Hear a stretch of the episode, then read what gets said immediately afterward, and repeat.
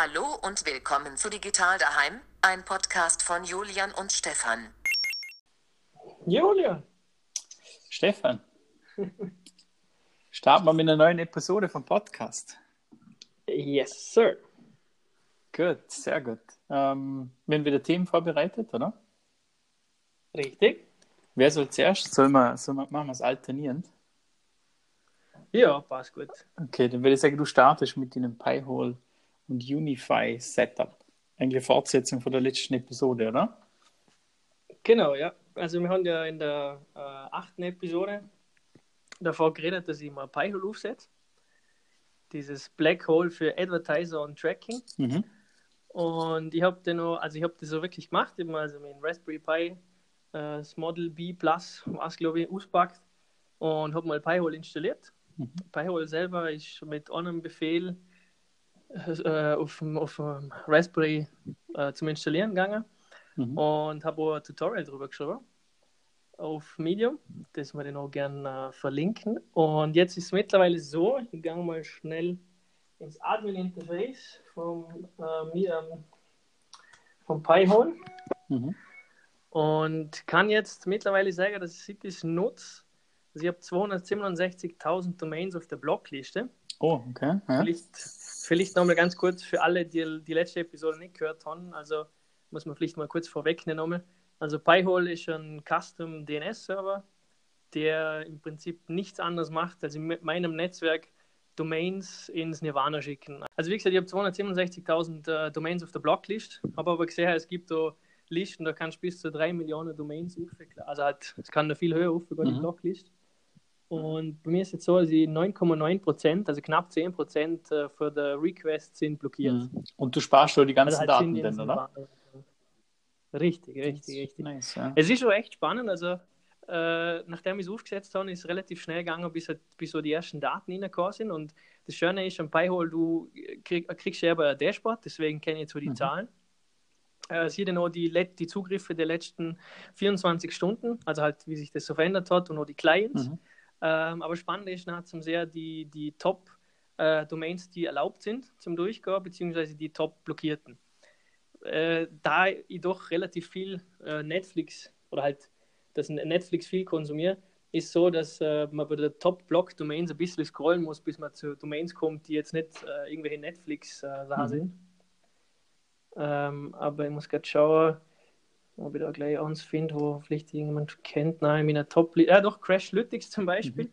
ist äh, bei mir Top 3, also in der Top 3 dabei. Also irgendwelche Apps, die versuchen, äh, Daten äh, über mein Verhalten oder wenn die App abstürzt zum Verschicken, das funktioniert nicht mehr. Also bei mir Mhm. kriegen sie keine Crashlytics Insights mehr. Äh, und halt auch ein paar andere. AppMeasurement.com äh, kommt ganz oft Mhm. vor. Ich äh, glaube, ein Google Plus Dienst oder halt ein Google äh, Play Store Dienst oder irgend sowas, wo ähm, äh, Google Apps äh, Daten sammeln können wie Crashlytics, wenn ich es richtig im Kopf habe. Okay. Und hast du bisher irgendwelche noch? Und die Nutzung Ja, ist Entschuldigung, ja. Nein, nein, Hm? halt bitte.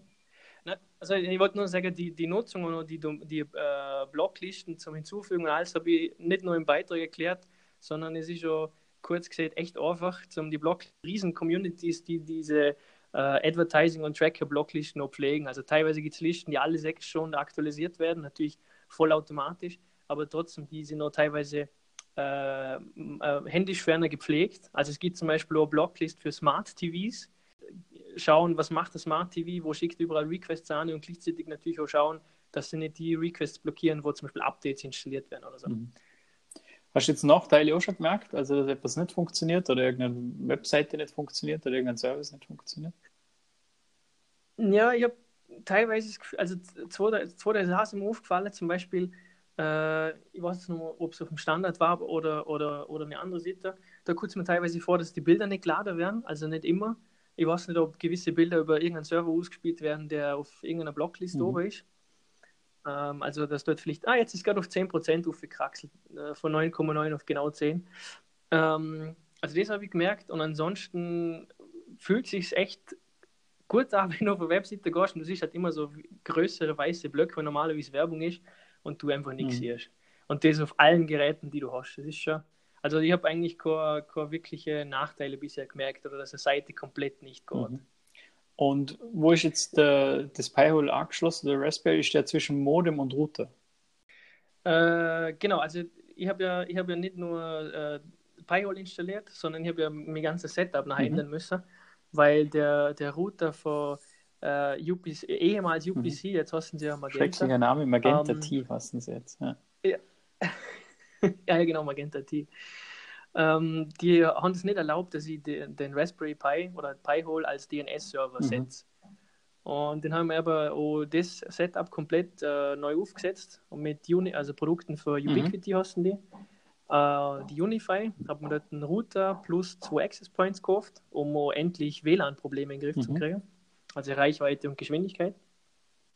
Und der Pi-Hole sitzt jetzt, wie du gesehen hast, hinter dem Router. Also der, der Router für Unify. Der hat N als Primary DNS-Server gerichtet und dann habe ich dir für Cloudflare als Backup stehen, falls mal der Pi-Hole im Neustarten mhm. ist oder sich aufgehängt hat oder, oder Okay, aber das heißt, muss, es ist nicht wichtig, wie ihn anschließt, sondern er wird einfach als DNS gerichtet und dann holt sich das Modem genau, hat ja. quasi vom über den Pi-Hole noch hat über den DNS-Eintrag. Richtig, okay. richtig. Also das ist schon wichtig, dass der Pi-Hole oder halt der Raspberry äh, fixe IP-Adresse mhm. hat die dann auch hinterlegt wird beim, ähm, in dem Unify Controller mhm. aus, die App. Und dann werden alle Requests über den mhm. abbildet, ja. Ja, zum Unify Setup selber äh, ist ja ganz spannend. Wenn ich es richtig im Kopf habe, ist das ein ehemaliger Apple-Mitarbeiter, oder? Der Unify entwickelt oder gründet hat. Ist das richtig? Äh, müsste jetzt nochmal nachschauen, aber ich glaube, das kann ja, sie. Vielleicht ist es so eine Fake News. aber ja, erzähl mal, wie, wie war das Setup und, und äh, generell, wie sind so die Geräte? Ja, also ich, ich habe äh, zwei Access Points gekauft. Äh, die Light, also es gibt Pro, äh, Far, Re Far Reach, hast du glaube mhm. so, und, und Light. Ähm, und ich habe mir die zwei Lights gekauft. Und alles in allem hat es eigentlich super funktioniert. Äh, das einzige Problem, mhm. was ich am Anfang habe, ist, dass der, der Router kommt mit einer anderen Standard-IP-Adresse her als mein bisheriges Setup. Das hat mir mhm. dann zuerst ein bisschen gefuchst, um dann äh, ins existierende Netzwerk zu integrieren oder halt mhm. äh, in, die, in, die, existierende IP-Range. Mhm. Und danach war es super easy. Also du kriegst eine Software dazu, diese Unify Controller, den ich übrigens auch auf dem Raspberry Pi am Laufen habe. Ähm, und in der Software okay. hast du eine, eine super easy äh, äh hast du so, so ein Setup-Guide. Im Prinzip füllst du ein paar Felder aus, drückst immer auf weiter, weiter, weiter und dann hast du die, hast die Geräte eigentlich adoptiert, hast es. Also die werden adoptiert in das Netzwerk. Okay. Und das hat äh, eigentlich auf Anhieb geklappt. Lediglich auf dem Raspberry Pi habe ich ja Java, Error gehabt. Äh, und wie ich das gelöst habe, habe ich eben eh im, auf Medium erklärt.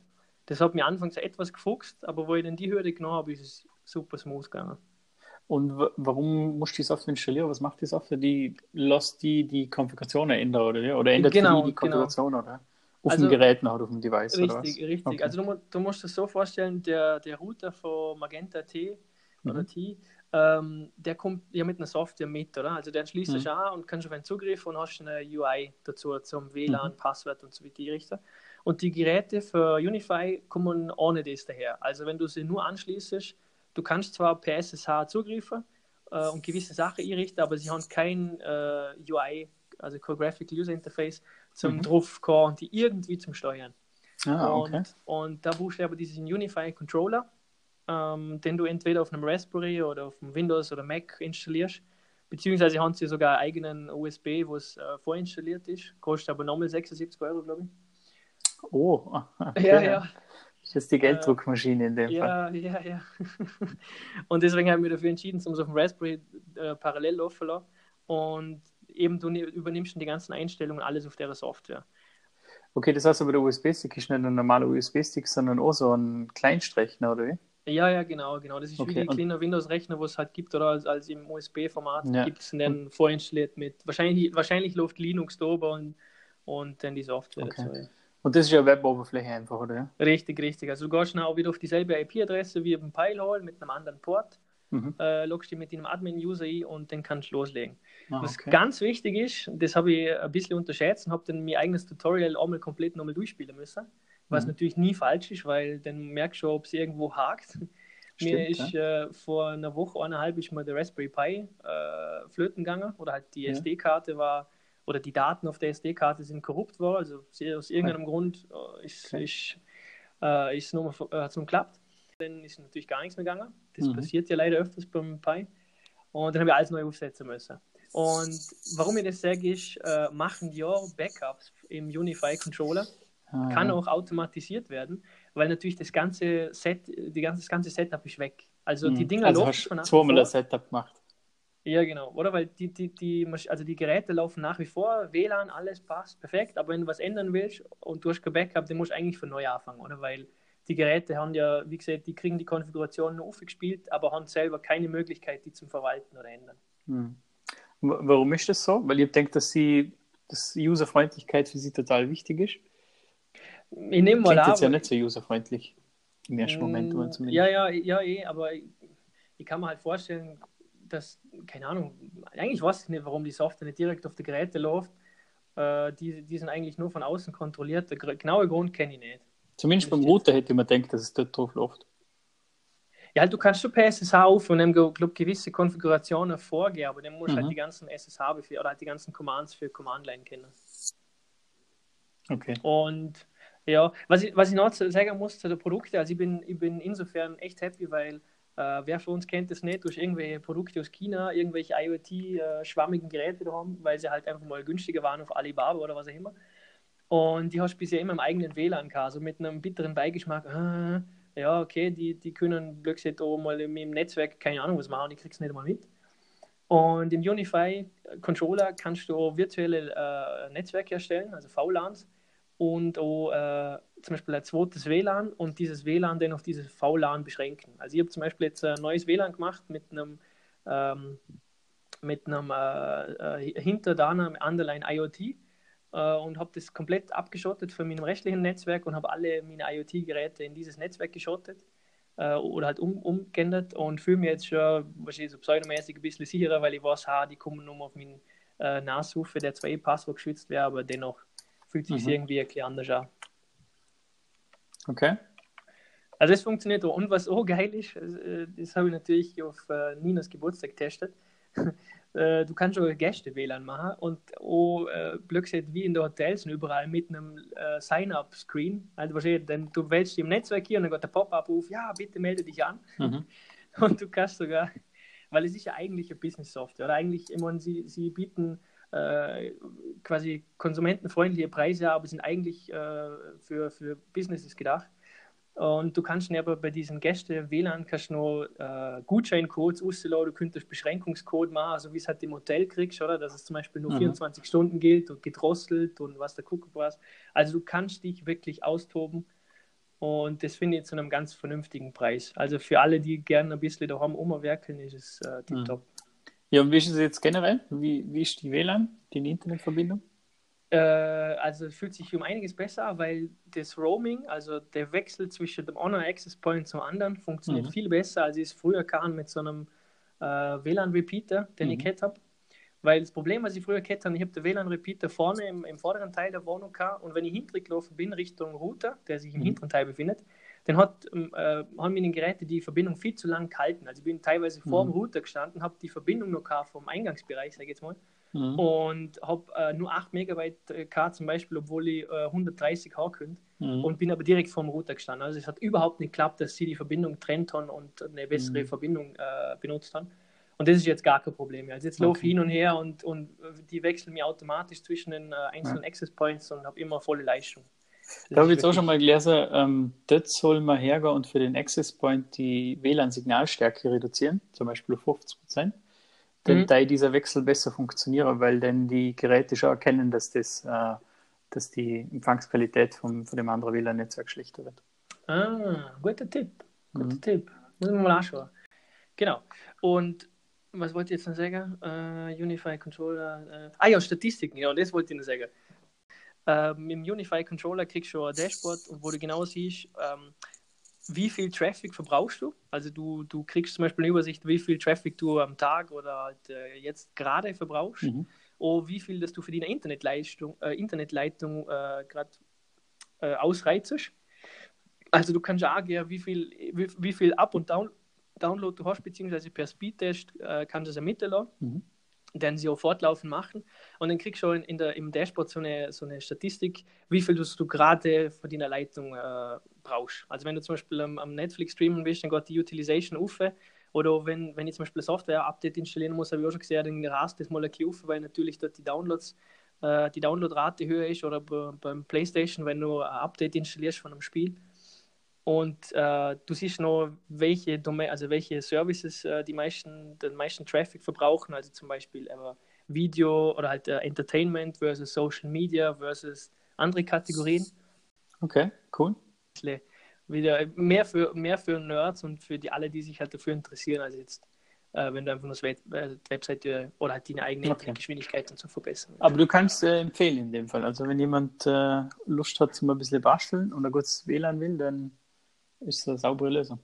Ja, voll, voll. Vor allem, weil ich jetzt genau weiß, wenn ich, wenn ich zum Beispiel im Garten draußen bin und ich merke, ah, mein WLAN ist nicht so gut da draußen, dann kaufe ich an Access Point mehr, adoptiere den äh, im, im, im Unify Controller und dann funktioniert das ohne Probleme oder ist erledigt.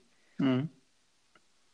Das ist, äh, war, mir schon, war, mir, war mir schon der Wert, zumindest mal ausprobieren. Ja, cool.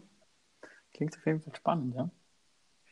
Ja, ja genau. vielleicht nur ein, äh, kleiner Übergang zu einem ähnlichen Thema wie beim Pi-Hole vielleicht.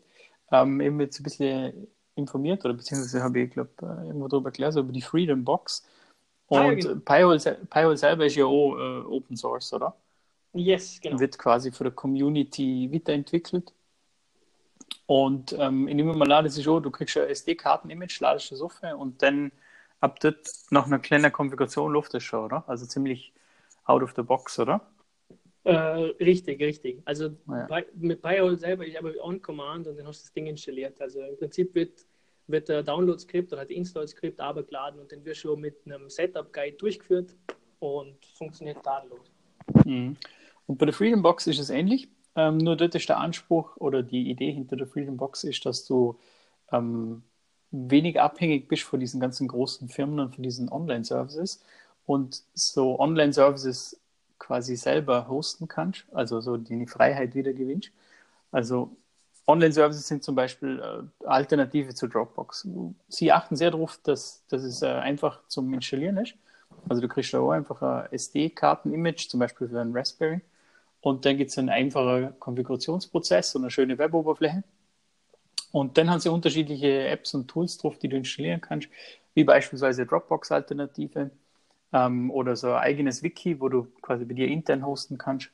Ähm, aber auch ein Adressbuch oder ein RSS-Feed-Reader, den du dann nachher aber auch über alle deine Geräte äh, drauf zugreifen kannst, weil sie auch so Tools installiert haben, die dir das erlauben, zum Beispiel, auch wenn du eine dynamische IP-Adresse hast, dass du über Domain immer auf deine Freedom Box zugreifen kannst. Und achten aber schon auf Sicherheit. Mhm. Also sie hat auch schon ein Firewall mit dabei, das ist vorkonfiguriert, das ist ja so äh, konfiguriert, dass es sicher ist. Und der Grundgedanke, wie schon gesagt, ist aber, dass du wieder diese Freiheit über deine Daten zurückerlangst und du quasi diese Online-Tools oder diese Vorteile von diesen Online-Tools trotzdem noch hast, aber du hostest deine Daten daheim quasi selber. Also du hostest sie selber daheim und ähm, kannst dann übers Internet halt mit deinen Geräten drauf zugreifen. Das ist eigentlich ein spannender Ansatz gefunden. Also mhm. ähm, ja, du hast mal was ganz Neues, finde ich. Du hast in, in, in dem Zusammenhang ja auch von, von ähm, war, war, das jetzt ein Side-Projekt oder ein Zusatzding für den äh, so Messenger Matrix erzählt? Ich glaube, dass das äh, ganz eigenes, äh, ähm, eigenes ah, Projekt war, ist. Also das ist einfach ein Open Source Projekt, das sie in der Freedom Box integriert haben. Ähm, der erlaubt dir, dass du zum Beispiel äh, so eine eigene WhatsApp-Alternative aufbaust, aber über diesen äh, Service Matrix, beziehungsweise den Chat-Software Matrix. Und dann hostest du quasi diesen What's, diese WhatsApp-Alternative selber auf deinem Server und dann hast du natürlich auch wieder selber Zugriff auf deine Daten, beziehungsweise sie gehen nie nach außen, sondern sie werden bei dir selber gespeichert.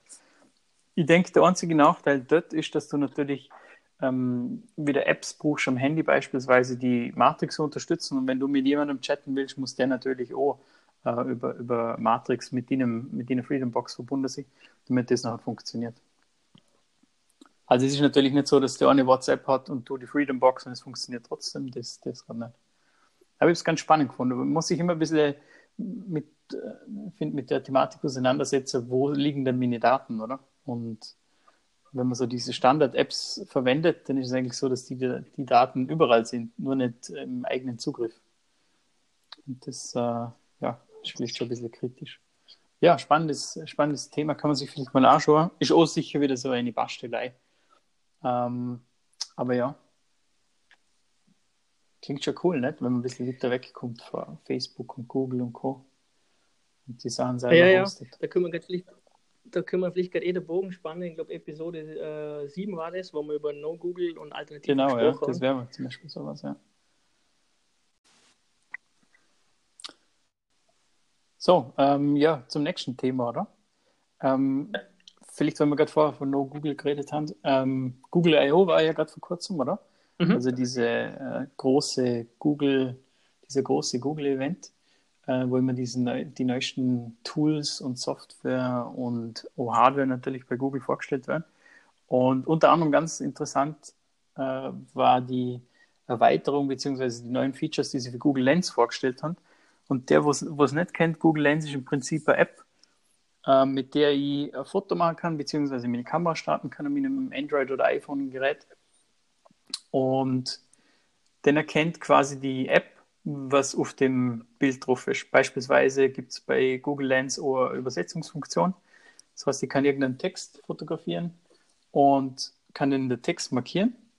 Und dann kann ich sagen, übersetze mir das aus der Zielsprache, die automatisch erkannt wird, zum Beispiel nach Deutsch. Und dann ist es wirklich so, dass sie versuchen, diese Übersetzung so zu machen, dass es so ausschaut, als hätte es das ähnliche Layout wie das, das ähm, Bild bzw. den Text, den du fotografiert hast. Also Übersetzung eine ziemlich coole Funktion und jetzt neu vorgestellt und das habe ich auch ziemlich krass gefunden. Ähm, du kannst quasi im Restaurant einfach mal die Menükarte fotografieren. Google Lens erkennt der Text, erkennt dann auch, äh, welches Menü das ist und sagt dir dann über Google Maps äh, Fotos von Leuten, die schon in dem Restaurant waren, die das Menü haben, sagst du dann quasi in der App an. Und das habe ich schon ein krasses Feature gefunden. Also das war schon sehr, wie soll ich sagen, hat sich sehr nach Zukunft angefühlt. Ja, wie, wie, wie viele das Füße erkennen, äh, wenn du gerade wenn du im Ausland bist, und ich sage jetzt zum Beispiel mal in, also im asiatischen Raum, und du ab die haben eh oft englische Karten, das kann man ja nicht sagen, aber trotzdem, wenn du mit der Speise nichts anfangen kannst, oder? Selbst wenn es auf Englisch oder auf Deutsch ist, und du kannst mit der Speise nichts anfangen und dann fahrst du mit dem Handy drüber, machst ein Foto oder halt scannst es ab, äh, schaust du direkt Bilder an und dann schaust du nur die Bewertung an, ist halt eine ganz andere Experience. Mhm. Und es hat, also ich meine, klar, es ist jetzt ein Vorzeigeding, was sie gesagt haben, aber es hat super, also es hat echt smooth funktioniert. Und was ich auch schon cool gefunden habe, ist, äh, dass es von Anfang an die Sachen highlightet, wo die meisten, äh, meisten äh, oder die beliebtesten Gerichte sind, oder? Ja, das war auch krass für die beliebtesten Gerichte. Ja, und ja, dann, also du ähm, du drüber und kriegst sofort äh, sofort eine, eine, eine, Highlighting, was die beliebtesten Gerichte sind, oder? Mhm. Und dann hat sie, glaube ich, auch noch gesagt, ähm, dass du am Schluss die Rechnung fotografieren kannst und Google Lens kann, erlaubt es dann auch, dass du automatisch einen Split berechnest, also dass es noch aufteilst, äh, gleichmäßig zum Beispiel auf alle Freunde, oder? Ja, ja. Ähm, ja, krass. Also Google ist da, ja, wie soll ich sagen, sie investieren sehr viel in diese optische Suche und auch natürlich in die Sprachsuche. Ich habe vor kurzem irgendwo gelesen, dass 2020 äh, großer Anteil, sage jetzt irgendeine Hausnummer, ich glaube 40 Prozent aller Suchanfragen schon über so, äh, ja, so Sprachassistenten äh, fungieren sollen äh, oder funktionieren sollen. Und ähm, vor Google Duplex haben sie auch eine neue Funktion vorgestellt. Und das finde ich schon sehr faszinierend. Also der, der Assistent, der für die Anrufe tätigt, ähm, so, aber so gut ist, dass die die, die, die angerufen werden, gar nicht merken, dass da ein Assistent dran ist. Beispielsweise, der ruft für die beim Friseursalon an, macht einen Termin aus und das alles automatisiert und dreht dann den Termin bei dir im Kalender ein. Das ist schon eine sehr krasse Entwicklung. Ja, ja, voll, voll. Also generell den Google Assistant, den sie ja da, da, da bauen oder halt auch vorgesagt haben, oder? Der zum Beispiel auch für die, äh, was war das in dem Beispiel? Ich glaube, einen Flug res äh, reserviert, oder? Er hat jetzt zum Google Assistant gesagt, hey, please book me a flight to äh, ich weiß noch, was es war, und dann hast du gesehen, wie am Telefon, wie alles automatisch ab, abläuft, oder? Das Telefon ist hergegangen oder halt der Assistent hat direkt die Daten ausgefüllt, für wenn, bis wenn du fliegen würdest, mhm. hat einen Flug ausgesucht und du hast du eigentlich im Telefon, ich glaube, im nächsten Schritt müsstest du bloß noch auswählen und dann wäre das alles erledigt, oder? Also der mhm. Assistent nimmt wirklich ähm, sehr viel Züge ab für einen, oder? Halt genau, ja. Und äh, eigentlich auch eine spannende Implementierung, nämlich nicht so, dass das irgendwie eine Sprachsuche wäre oder so, sondern der Assistent öffnet an meinem Handy die Webseite und füllt automatisch die Felder aus, weil er erkennt, was in die Felder reinkommt, oder? Das, ja, ja. das, das ist schon sehr krass eigentlich. Ja. Und vielleicht können wir da gleich ein bisschen neugierig machen auf die nächste Folge, äh, wo mhm. es so um Abhängigkeiten für Technologie und so geht. Weil ich glaube, gerade äh, so ein guter Einstieg und ein bisschen neugierig machen fürs nächste Mal, wenn wir schon ein paar Assistenten sind, die uns das Leben abnehmen und äh, oder Tasks abnehmen und wir immer weniger darüber nachdenken. Da haben wir im nächsten Podcast was Spannendes, gell? Auf jeden Fall, ja, auf jeden Fall. Ja, ähm, themenmäßig, wir sind jetzt eh schon wieder, äh, bald kratzen wir an der halben Stunde wieder. Es geht so schnell, es geht so schnell. ja, ja, sag nichts. Aber, Aber ich würde sagen, wir, wir bringen noch ein Thema, nämlich dieses äh, Geburtstagsjubiläum, oder? Oh ja, genau. Wir haben einen Geburtstag ähm, gehabt, schon wieder ein paar Tage 21. April, oder? War das? 21. Ja. Am 21. Ja. April 1989 in Japan geboren. Und zwar war es Julian. 30 Jahre Gameboy. Der Gameboy war da geboren. Und ähm, auf das eine habe ich gerade äh, mein alter Gameboy ausgesagt. Und äh, versuche jetzt mal, ob der noch funktioniert. Ja. Weiß nicht, ob man es hört. Äh, sogar mit einem. Ja, doch, doch. Schalten jetzt hier los. Sogar mit einem coolen Spiel, äh, Originalspiel. Das ist eigentlich ähnlich alt ist wie der Gameboy, wo ich habe. Und ähm, ich finde es ziemlich krass, weil mein Gameboy ist äh, sicher nicht äh, 30 äh, Jahre alt, aber wahrscheinlich 25 oder so. Und für das, dass es so alt ist, ist es schon noch, äh, erstens mal funktioniert er noch.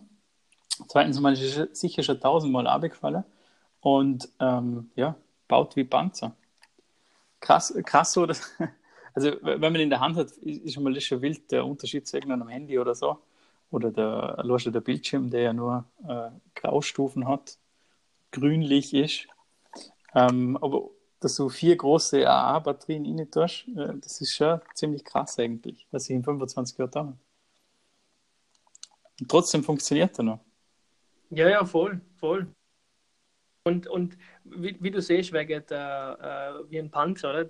Ähnlich wie, wie man es halt dem, dem Ding danach sieht, oder? Dem Nokia 3310 oder so, das lade schon mal und hebt der Akku einen Monat. Genau, die, du kannst es wegschauen, was Gott was als. Ja, genau. kannst, kannst Nägel in die Wand hinhauen, weil es so stabil ist. Ja. Ich, ich, ich glaube, das könnte ich mit dem Gameboy auch. Ja. Allerdings, ich habe auch gelesen, mittlerweile, oder halt bis heute wurden über 118 Millionen Geräte verkauft für den Gameboy. Also es ist schon ein kleiner, ein kleiner Meilenstein und Erfolgsgeschichte gewesen, der Gameboy. Ich habe auch selber, ich habe selber den alten grauen noch, also den halt den ersten halt, äh, einen mhm. gelben Game Boy Color habe ich noch bei mir und einen Game Boy Advance. Ah ja. Sehr schön, ich ja, den alten grauen, das war gerade der, den ich geschaltet habe. Ja. Und dann habe ich noch so einen kleinen äh, Game Boy Pocket, so ein silbriger, der war den äh, irgendwie nur noch, keine Ahnung, ich würde jetzt sagen, ein Drittel so dick wie der, der ursprüngliche mhm. und auch viel kleiner. Ähm, und hat auch nur noch eine kleine Batterien gebraucht. Der ist, glaube ich, irgendwie zehn Jahre später rausgekommen. Ähm, ja, aber uns muss man sagen, gell? er hat einen Headphone-Check. Also. Ich, ich, ich, ich habe gerade auch geschaut und ich, ich wollte es gerade auch ansprechen. Gell? Ja, also für oh, alle, die, die unbedingt ein Gerät mit Headphone-Check hören, der hat noch den normalen Klinkenanschluss. hey, jetzt, jetzt müsste ich echt, jetzt müsste ich echt so, so, so die Kassetten da, wo, ich, wo hinter ihnen schiebst, die, die Spielkassetten rausbringen, wo zum Beispiel Lieder da oben sind oder so, dann kannst du dann als neuen äh, Retro-Musikplayer ähm, verwenden. Das gibt es sicher schon. Ja, na, mal auf Alibaba schon, aber das gibt es hundertprozentig schon. Was lustig, dann lagst du mit dem Gameboy zum Beispiel im Bus und jeder meint, du bist im Spiel und dabei tust du nur in deiner Playlist wieder drucken. Hörst du deine, deine Spotify Gameboy-Karte? Ja, witzig. 30 Jahre Gameboy. Krass. Merkt man, dass man älter wird, gell? Ja, ja. Ich muss jetzt mal, als Test müssen wir es mal einem Jugendlichen heute in die Hand und fragen, was er da verhebt. Ja, vor allem, weil irgendein Spiel nicht so alles schwarz-weiß ist, äh, in seinen Augen mhm. wahrscheinlich noch sehr pixelig und 2D statt 3D und oder teilweise sogar 1D oder wenn du noch oben gesehen hast. Das ja. Schon... Ja, und wenn du das natürlich mit einem Nintendo Switch vergleichst, wenn du den in der Hand hast, dann sind wir so ja, weit gekommen in 30 Jahren. Mhm. Spannend wird, in, was in der nächsten 30 Jahren ist. Äh, dann hast du wahrscheinlich einen Chip implantiert. Und das ist alles dann Virtual Reality. Ja, gut. Ja, Julian, ähm, das, das fragen wir uns in 30 Jahren noch. Genau, ja. Wenn wir denn äh, die was nicht, die wievielste Podcast-Episode haben, ja. oder? Und, und, und anstatt den, den Startup-Sound für den Gameboy tun wir dann den Startup-Sound für den Switch und dann schauen wir, wie viele das denn noch erkennen. Genau, 30 Jahre Nintendo Switch. So machen wir das dann. also gut, ja, cool, dann Jahren haben wir noch. du hast ja noch Podcast-Empfehlungen, oder? Wie ja, genau. Ich sehr also, spannend finde. Schieß ja, mal los. Genau, ich denke, wir fangen mit was Neues an, o, o, was uns so über den Weg stolpert, o, was nichts mit Tech oder halt direkt mit Chrome Extensions oder irgendwelchen Pi-Hole Raspberry Pi Projekt zu tun hat, äh, dass wir die auch mhm. empfehlen. Und ich habe zwei Podcast-Empfehlungen mitgebracht. Der eine heißt Hoaxilla. Hoaxilla, äh, der Link äh, ist dann eh im Beitrag drin, von mhm. Alexa. Ja, ja, wie viele haben zugelassen? Wie viele haben jetzt einen blauen Ring? Und Alexander. Und äh, in ihren, in ihren Podcast-Episoden beschäftigen sie sich aber mit Hoax, also halt mit irgendwelchen Geschichten und Verschwörungstheorien oder äh, anderen dubiosen Sachen, die sich vor allem im Internet verbreiten oder sich, ja, sich seit Jahrzehnten irgendwo eingenischt haben in den Köpfen diverser äh, Verschwörungstheoretiker und mhm. Theoretikerinnen. Und dann hab, bin ich, also ich bin drüber gestolpert äh, über die zwei, äh, wo ich die Episode Denver Airport Verschwörung angehört habe, in dem sie aber darüber reden, wie äh, gewisse Gruppen von Verschwörungstheoretikern behaupten, dass im Denver Airport die New World Order äh, ein Hauptquartier hat und, und da gibt es so ein großes blaues Pferd vorm Eingang vom Flughafen und mhm. das sei irgendwie, äh, sei das ein Zeichen des Teufels und des Todes und das sei ein, ein schräge, schräge äh, Geschichten sind auch Freimaurer seien da mit dem Bau verwickelt und haben dort irgendwelche Sachen gemacht. Also äh, ganz spannend. Also ist super zum Hinhören, wer sich dafür interessiert. Äh, wie ist der auf Deutsch oder auf Englisch, der Podcast? Ist auf Deutsch. Also die Alexa ah, und okay. Alexander sind, äh, sind glaube ich, beide aus Deutschland und ist ein deutscher mhm. Podcast. Alexa ist und, ein undankbarer Name ja, heutzutage. Ja, deswegen habe ich so gewartet, wo ich den Namen gesehen habe, damit, falls jemand diesen Lautsprecher hört, irgendwo so einen blauen Kreisel und zuloset. Jetzt hat sich hier gerade Mine aktiviert, ja. Ja, genau. Ich habe Mine sogar vor dem Ofen, ich habe sie ausgeschaltet, beziehungsweise halt das Mikrofon aus, damit das nicht passiert, weil ich darauf vorbereitet war. Ah, sehr gut, vorbildlich. Und der zweite Podcast? Genau, der zweite Podcast, der ist vor Zeit, äh, Zeitverbrechen, hast der zweite Podcast. Und in dem Podcast erzählen sie sehr spannend und auch sehr informativ über Verbrechen, die in Deutschland stattgefunden haben. Mhm. Und, also äh, echte Geschichten, oder? Genau, echte Geschichten, natürlich mit äh, aus, also zum Beispiel mit Namen, die verändert worden sind von der Redaktion, falls der Fall nur aktuell ist oder, oder irgendetwas anderes besteht oder das Opfer darum gebeten hat. Und in dem einen von der aktuellsten Podcast, den ich gehört habe, der heißt Du gehörst mir, und ist ein sehr spannendes Thema, da geht es um Stalking. Und anders als wie man es äh, des Öfteren hört, also sie sagen auch statistisch, statistisch ist es mehr so, dass äh, Männer Frauen stalken. Und in der Folge ist es eben andersrum. Da wird ein Mann von seiner äh, Freundin, beziehungsweise halt den Ex-Freundin gestalkt. Und halt, das nimmt echt krasse Ausmaße, ja, also von über hunderten äh, Anrufen täglich von verschiedenen äh, Nummern über Auto zerkratzen und alles Mögliche. Ich will gar nicht viel zu vorwegnehmen. Ja gut, ich glaube, ähm, jetzt haben wir eh schon wieder unser 15-Minuten-Ziel weit überzogen. ähm, aber ich glaube, es waren wieder ein paar spannende Themen dabei, oder? Wir haben auch schon wieder spannende Themen für den nächsten Podcast. Richtig, und richtig. Wir blieben dran, oder? In einem regelmäßigen, unregelmäßigen Abstand. Genau, es ist so regelmäßig, dass es wieder unregelmäßig ist. So ist es, ja. Aber zumindest mal öfters wie jährlich. Das stimmt. ja, gut, bis bald, oder? Ja, bis bald, Julian. Ciao.